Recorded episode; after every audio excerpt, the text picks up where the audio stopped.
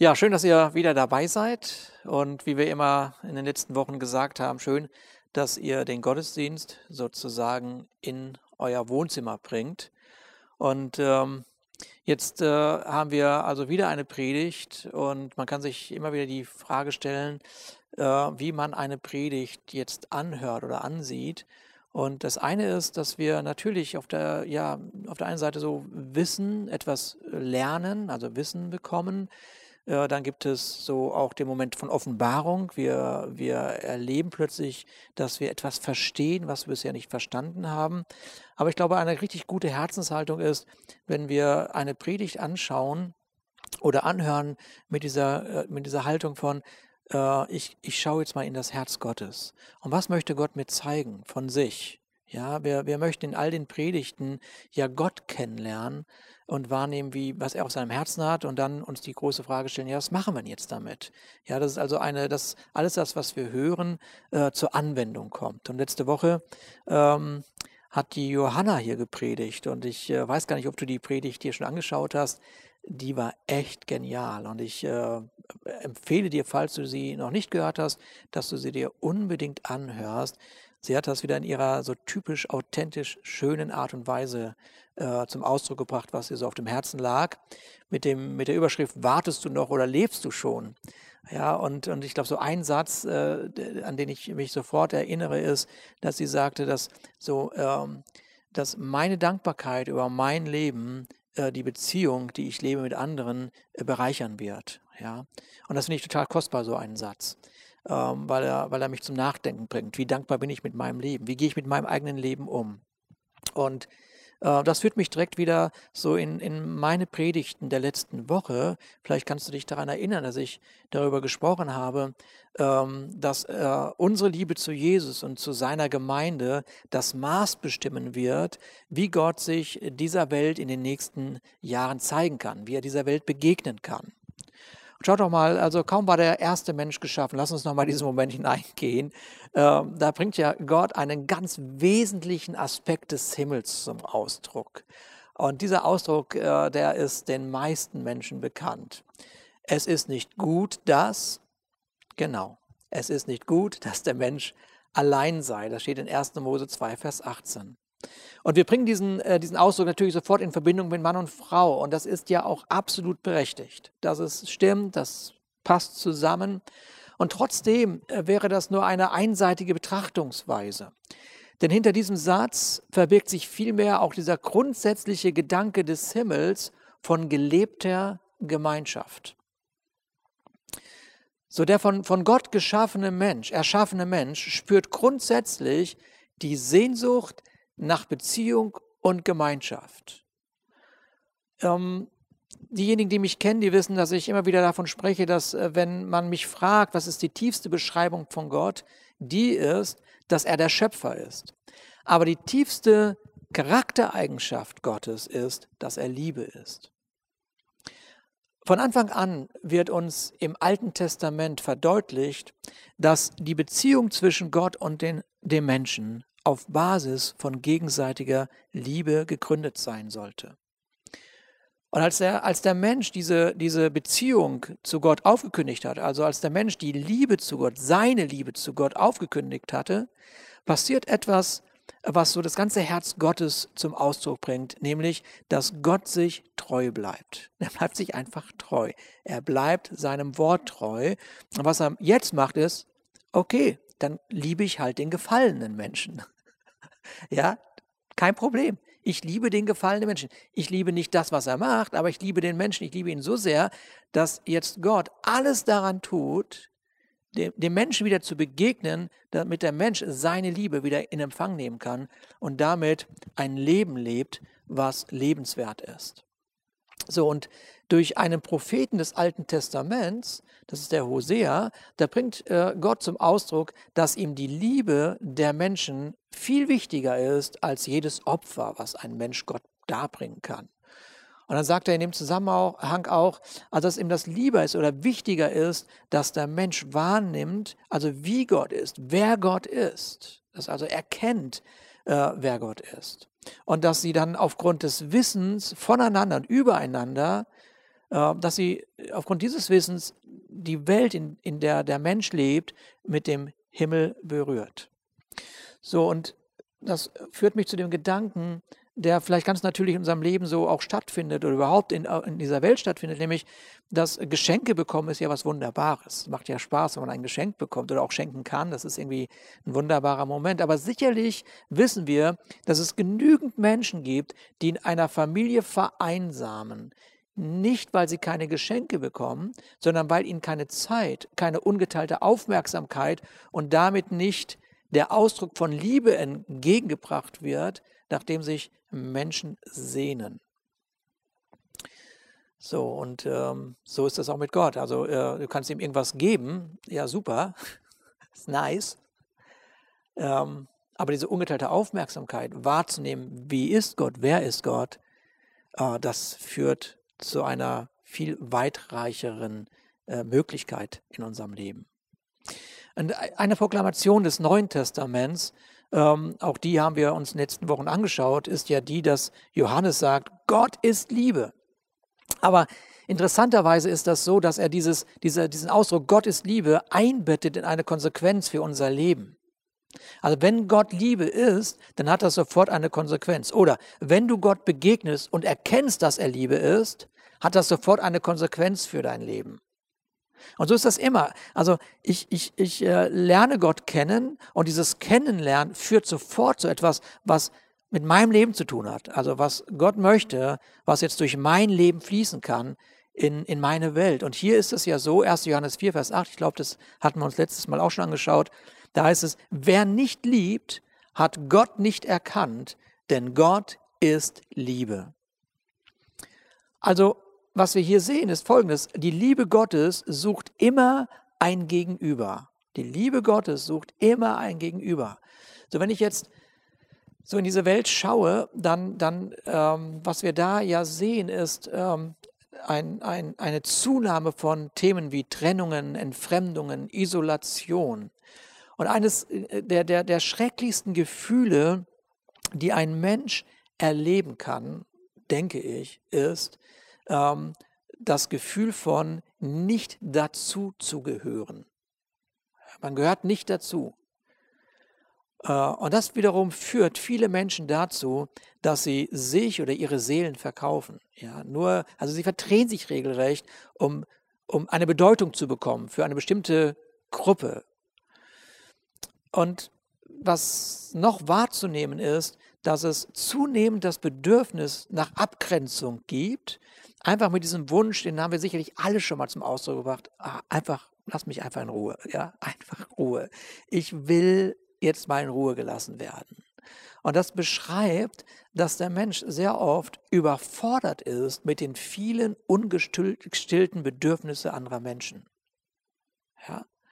So, und man kann sagen, es geht mich alles nichts an und so, aber in Wirklichkeit macht man sich ja doch Gedanken, was passiert da gerade in dieser Welt.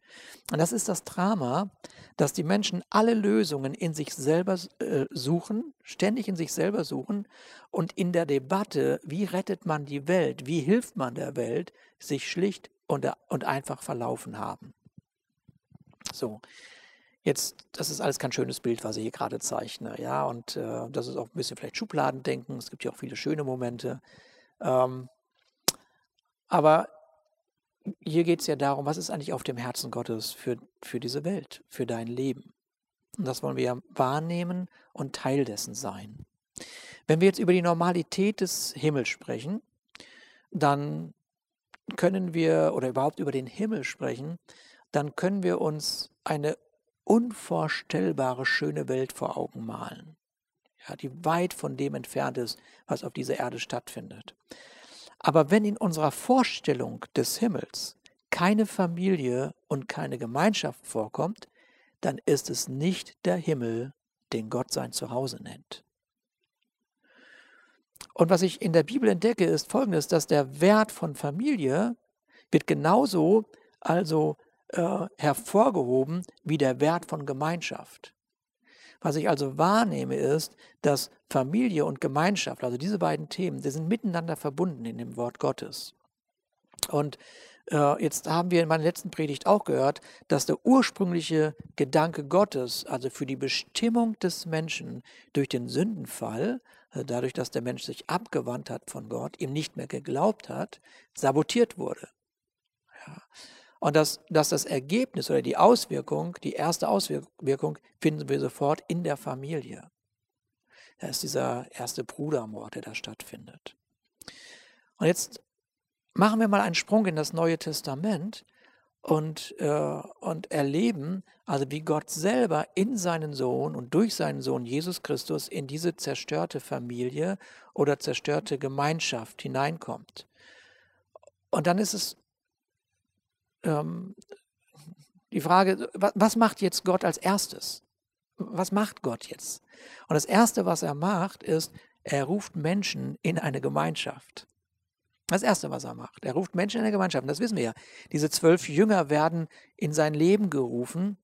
Und wir wissen ja an der, der Evangelien, äh, dass es mehr sind als diese zwölf Jünger. Es sind viele Menschen, die er in sein Leben ruft. Irgendwann sind es 70 weitere, die ja dann ausgesandt werden.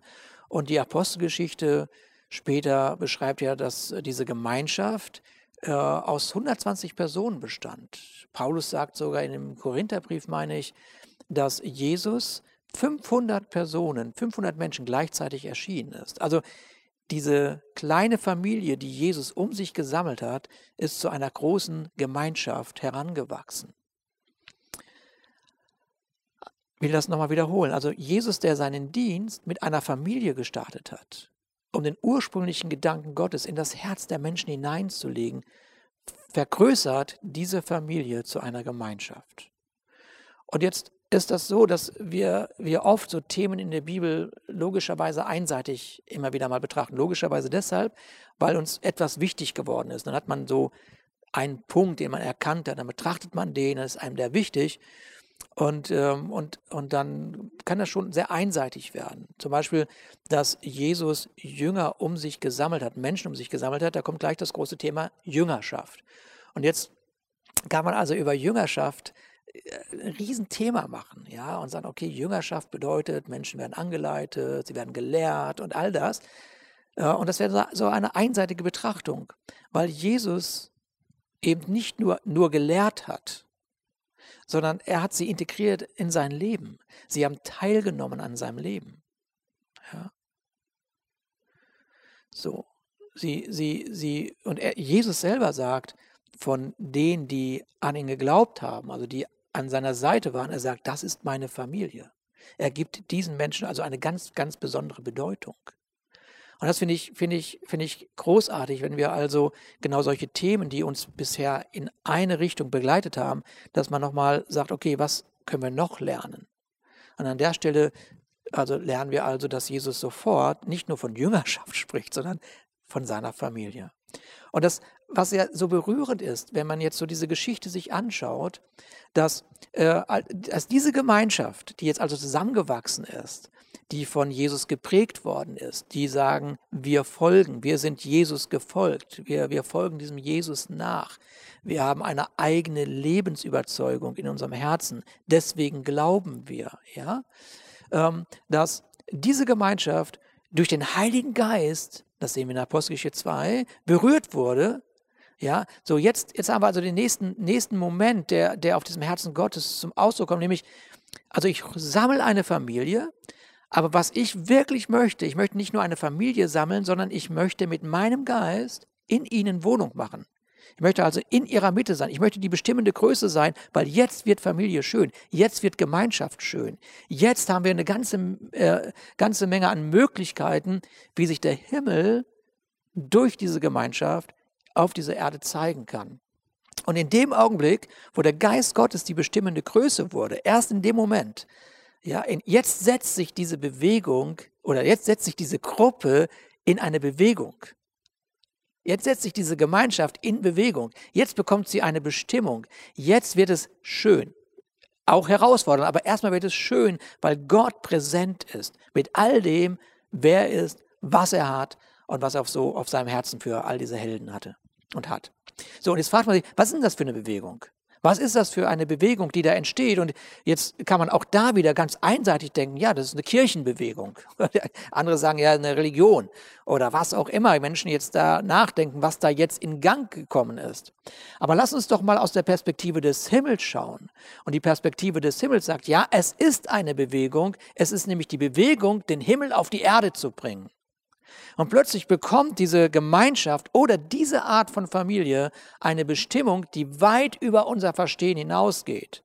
Familie kann nämlich abgrenzend sein, eingrenzend sein, einnehmend sein, aber die Art von Familie und Gemeinschaft, die Gott auf seinem Herzen hat, ist, wir erobern mit dem Wesen Gottes diese Welt und berühren sie mit all dem, was wir sind. Und die Grundlage von dem, warum wir diese Welt berühren, ist die Liebe Gottes in uns. Wir können gar nicht anders.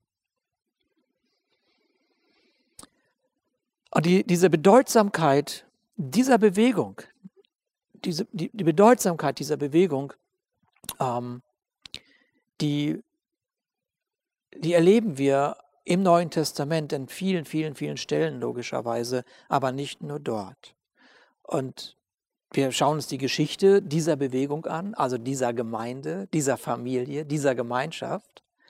Und dann stellen wir natürlich fest, Mann hat die Herausforderung erlebt.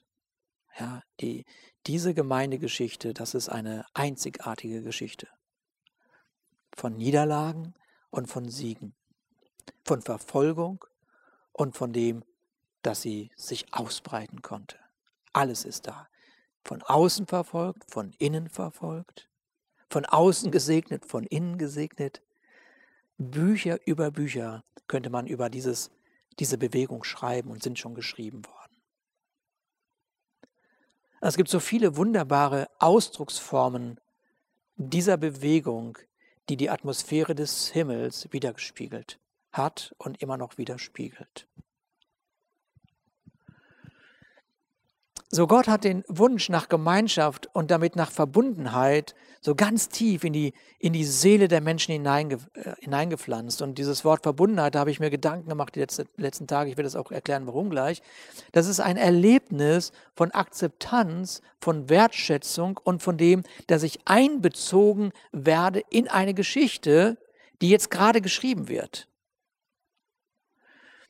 Und so vielen Menschen, das ist immer wieder so erstaunlich, aber auch trotzdem so verständlich.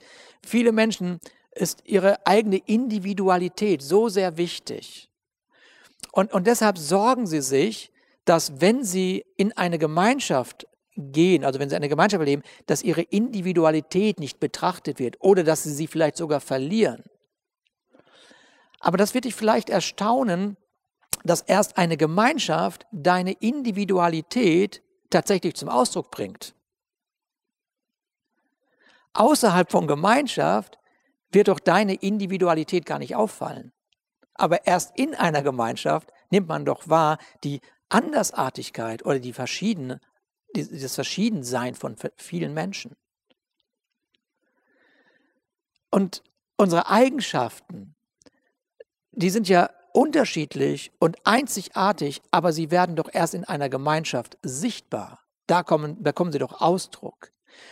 Also erst wenn ich in einer Beziehung zu anderen lebe, kann sich doch unsere Individualität auswirken. Ich weiß nicht, ob du da dir schon mal Gedanken darüber gemacht, wie kostbar also Gemeinschaft auch sein kann für deine Individualität. So, und das ist also Menschen sagen, also mir ist meine Individualität wichtig. Das sagt man vielleicht so nicht, aber trotzdem ist man ja auf irgendwelche Eigenschaften oder Eigenarten irgendwie, sagt man, ja, ist schon ganz cool so, ja. Hebt sich so ein bisschen ab von anderen. Und tatsächlich ist das doch so, dass Gott jeden Menschen in einer vollkommenen Einzigartigkeit erschaffen hat. Also, du bist besonders, aber ich bin es auch. Nur wenn wir uns nicht in Gott spiegeln, dann fangen wir an, unsere Einzigartigkeit anzubeten und dann wird sie nicht mehr schön. So, ähm, so Gott er, er schuf jeden von uns in, seiner, in, in, seiner, in einer vollkommenen Einzigartigkeit und es gibt keinen besseren Ort, und jetzt hören wir noch mal richtig gut zu, sein Werk, sein Werk sichtbar zu machen, als direkt neben einem anderen einzigartig von Gott geschaffenen Menschen. Und ihr merkt, dass ich gerade das betont habe, sein Werk. Und damit kommen wir zu einem, einem ganz wichtigen Aspekt von der Gemeinschaft des Himmels, nämlich, dass das Werk von Gott in den Mittelpunkt gestellt wird oder dass Gott selber in den Mittelpunkt gestellt wird. Und das ist doch das, was wir vielleicht uns äh, erinnern, diejenigen zumindest, die vielleicht schon in der Bibel etwas zu Hause sind und äh, die haben das schon mal gelesen, nämlich äh, aus äh, den Paulus schreibt in Ephesern etwas ganz Wunderbares über den Menschen. Und ich habe die Tage eine Mirror-Bibel geschenkt bekommen. Das fand ich ganz, ganz großartig. Und jetzt gucke ich immer, wie schreibt der, schreiben die das da? Und, und das habe ich jetzt einfach mal jetzt hier genommen, um euch das vorzulesen. Also Epheser 2, Vers 10. Und es hört sich jetzt erstmal richtig technisch an. Ich war richtig überrascht, dass das wie so eine technische Beschreibung ist. Da heißt es, wir wurden gemäß seiner planerischen Vorlagen zusammengefügt. Er formte und fertigte uns in Christus. Das ist wirklich so ein ganz technischer Ausdruck, finde ich, ja. Genau. Ähm, ja. Und dann geht es aber weiter. Wir sind sein Meisterwerk. Ja. Und dann seine Poesie. Das ist einfach ein ganz großartiger Ausdruck. Aber, aber jetzt, jetzt, pass auf, jetzt der nächste Satz. Der ist eigentlich der Satz, auf den es auch ankommt. So. Da heißt es nämlich, wir sind vollkommen fähig, Gutes zu tun und sind dafür ausgerüstet, überall da, wo wir hingehen, ein, pass auf, anziehendes Zeugnis seiner Ebenbildlichkeit zu sein. Das finde ich ganz, ganz großartig. Ein anziehendes Zeugnis seiner Ebenbildlichkeit zu sein. Dafür sind wir ausgerüstet und befähigt worden. Also es wenn, wenn, wir, wenn wir so in, den christlichen, in der christlichen Szene unterwegs sind und, und äh, vielleicht fragen würden, okay, was ist jetzt so für Christen ein ganz wichtiges Thema, dann wirst du auf jeden Fall auf das Wort Einheit stoßen. Also man wird sagen, Einheit ist ganz, ganz wichtig. Und das ist so. Einheit ist ein ganz wichtiges Thema. Aber Einheit heißt nichts, hat nichts damit zu tun, einheitlich oder gleichgeschaltet zu sein. Das hat gar nichts damit zu tun. Und was der Paulus uns durch diesen Vers, den wir gerade gelesen haben, worauf er uns hinweist, ist, dass eine authentische Gemeinschaft ihre von Gott gewollte Unterschiedlichkeit nutzt, um gemeinsam das Wesen Gottes in die Welt zu tragen. Das ist eine von Gott gewollte authentische Gemeinschaft. Wir tragen unsere Unterschiedlichkeit, ja, die das Werk Gottes ist, in diese Welt. Es gibt also was zu feiern. Es gibt was zu feiern. Unsere Unterschiedlichkeit, mit der wir das Wesen Gottes zum Ausdruck bringen. Das gibt es zu feiern. Und das ist eine herrliche Gemeinde. Unterschiedlichkeit, ja, zu feiern, wahrzunehmen äh, und immer wieder auf dem Herzen zu haben, okay, wir bringen mit dieser Unterschiedlichkeit das Wesen Gottes zum Ausdruck. Jetzt bin ich in der letzten Woche äh, von einer Religionswissenschaftlerin der Universität zu Kiel interviewt worden. Und die, die Studenten hatten äh, im Vorfeld viele Fragen an mich in Bezug auf Gemeinde und Glauben an Gott formuliert. Und äh, eine Frage, auf äh, die wir dann im Interview leider nicht mehr eingehen konnten, war die Frage, wie schaffen Sie es, Menschen an die Gemeinde zu binden? Hm. Und ich habe über diese Frage nachgedacht und Carmen und ich haben auch ein bisschen darüber nachgedacht, so haben da ein bisschen einfach ein bisschen philosophiert. Und was wir, was wir wahrgenommen haben, dass äh, Menschen an die Gemeinde binden einfach kein schöner Ausdruck ist. Ja, weil Menschen an etwas binden, äh, ist, fühlt sich so an, wie ihnen wird Freiheit genommen, ihnen, ihnen wird irgendeine Möglichkeit genommen. Also ist unser Herz nicht Menschen an eine Gemeinde zu binden, sondern, sondern ähm, die von Gott gewollte Gemeinschaft führt sofort in eine Verbundenheit. Und das ist was anderes.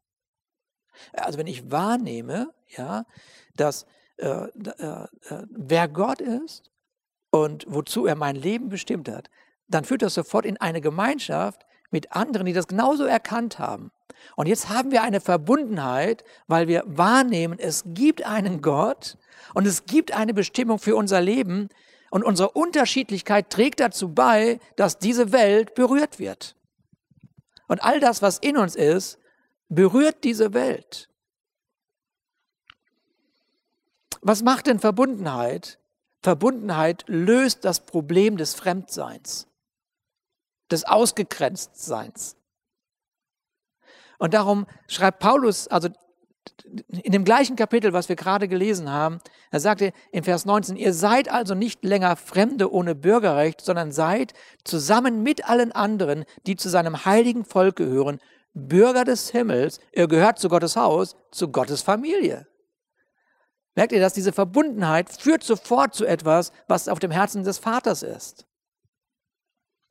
Und äh, äh, äh, im Griechischen wird dieses, dieses Thema Gemeinschaft mit dem Wort Koinonia äh, beschrieben, äh, was mehr beschreibt, dass man ein Leben miteinander teilt oder gestaltet.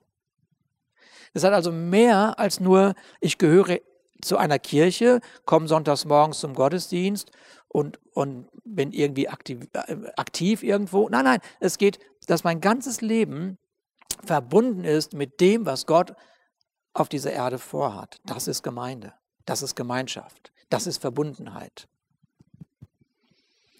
Und nichts äh, anderes sehen wir in der Apostelgeschichte, als die Menschen, die Jesus als seine Familie bezeichnet hat, jetzt anfangen, Menschen in ihre Gemeinschaft zu rufen. Ja? Sie rufen sie in, in, in ihre Gemeinschaft. Warum? Ja, weil die sagen, äh, hier wirst du Gott begegnen. Hier wirst du Gott begegnen. Hier wirst du nicht irgendeiner Art von Gemeinschaft begegnen. Gemeinschaft kann man überall haben. Gemeinschaft kannst du in einem Club haben, die kannst du in irgendeinem Fußballverein haben, was auch immer. Gemeinschaft findet ja statt. Aber hier geht es darum, eine Gemeinschaft zu erleben, die den, was habe ich gerade gesagt, den Himmel auf die Erde bringt. So, und jetzt erinnern sich vielleicht die Jünger daran, also warum rufen sie sie also in Gemeinschaft? Vielleicht erinnern sich die Jünger daran, wie Jesus ihnen gesagt hatte, ah, ich habe euch noch was zu sagen. Das sagt er Matthäus 18, Vers 19 bis 20. Ich habe euch noch was zu sagen. Ja, was denn, Jesus? Naja, sagt er, wenn zwei von euch hier auf der Erde daran eins werden, um etwas zu bitten, was auch immer es sei, das musst du dir mal vorstellen, was das ist. Was auch immer es sei, lass dir das mal richtig. Was für ein Gott ist das? Ich bin total berührt. Versteht? Deswegen kann ich das nicht verstehen, wie man Gemeinde nicht wertschätzt, weil das ist Inhalt von Gemeinde. Was immer es auch sei, dann wird es ihnen von meinem Vater im Himmel gegeben werden. Hammer. Denn wo zwei oder drei in meinem Namen versammelt sind, da bin ich, da sagt er, ich bin sofort da, ich bin in ihrer Mitte. Und das haben die, die Jünger sofort verstanden. Die haben gesagt, okay, wenn wir also in einer Gemeinschaft verbunden sind, in der Gott der Mittelpunkt ist, dann was erleben wir? Dann erleben wir die Ressourcen, die jeder von uns für sein alltägliches Leben benötigt.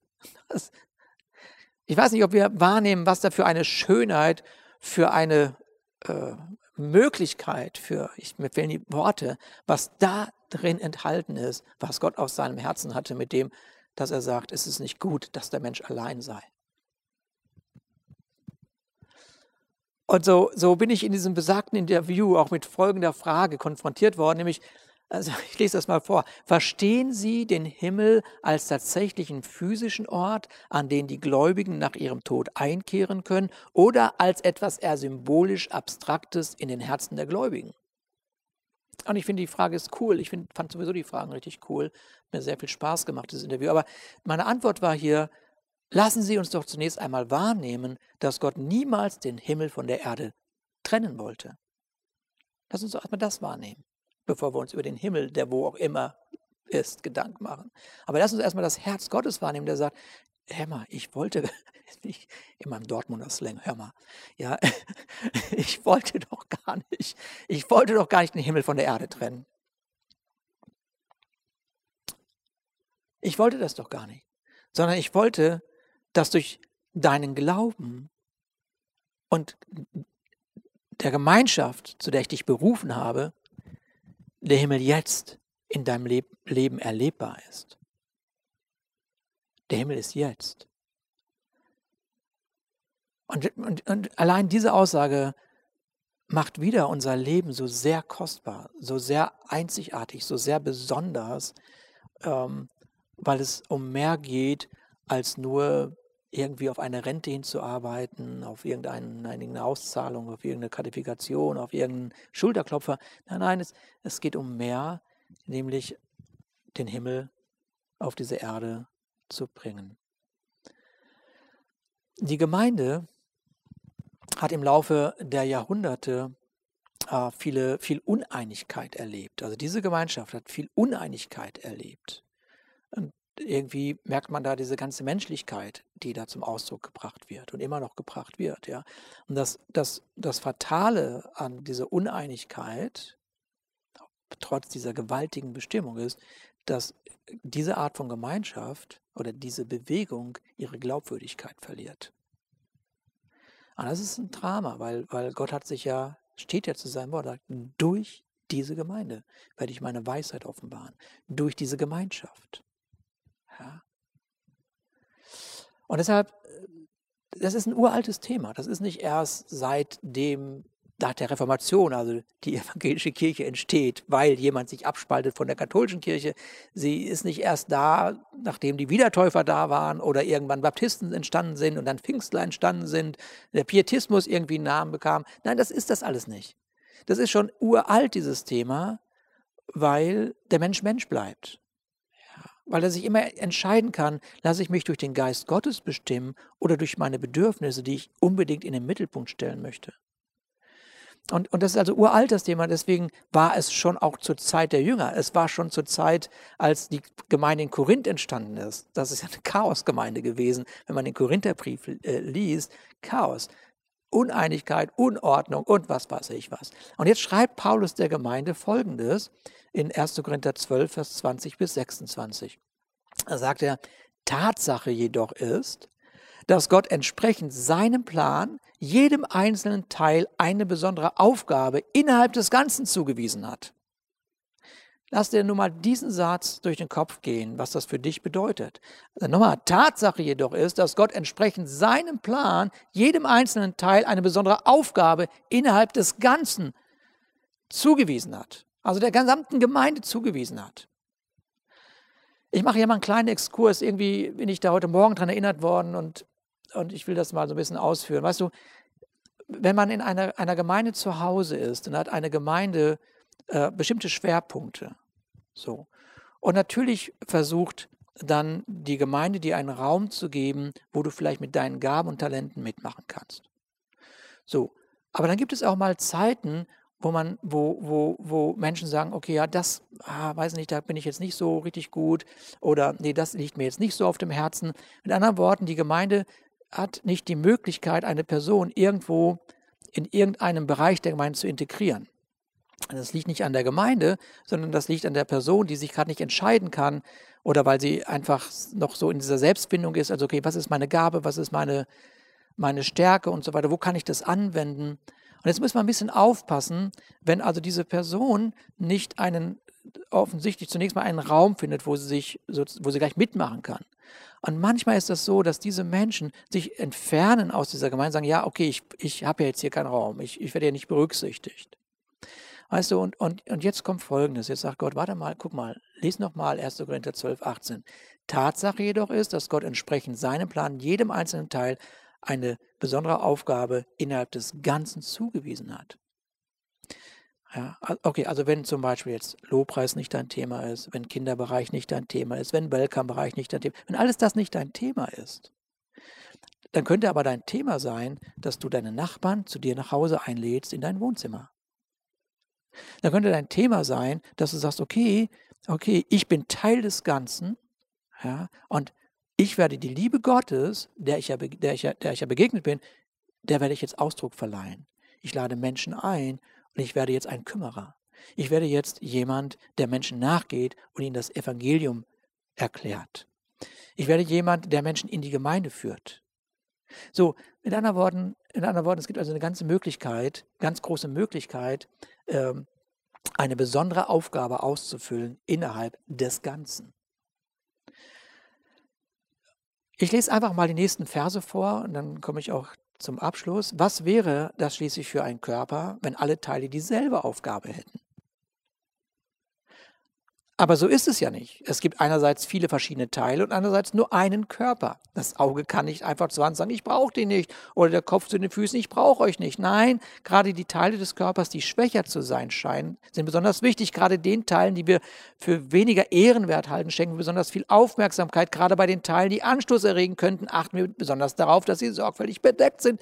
Bei denen, die keinen Anstoß erregen, ist das nicht nötig. Gott selbst, der die verschiedenen Teile des Körpers zusammengefügt hat, hat dem, was unscheinbar ist, eine besondere Würde verliehen. Es darf nämlich im Körper, es darf nämlich im Körper nicht, und jetzt hör gut zu, nicht zur Spaltung kommen. Das darf, das darf nicht passieren. Vielmehr soll es das gemeinsame Anliegen aller Teile sein, füreinander zu sorgen. Und wenn ein Teil des Körpers leidet, leiden alle anderen mit. Und wenn ein Teil geehrt wird, ist das auch für alle anderen ein Anlass zur Freude.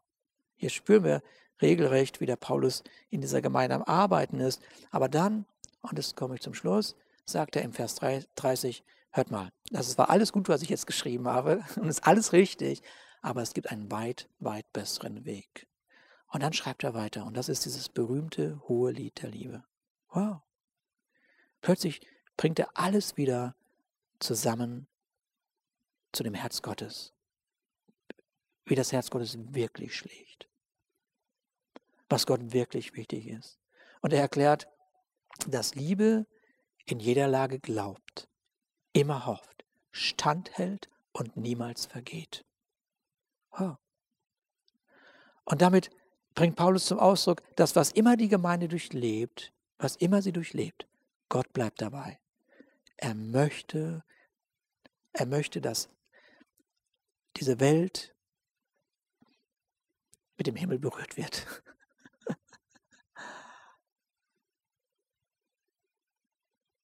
Hier geschrieben, er will das Erleben der himmlischen Gemeinschaft auf die Erde bringen.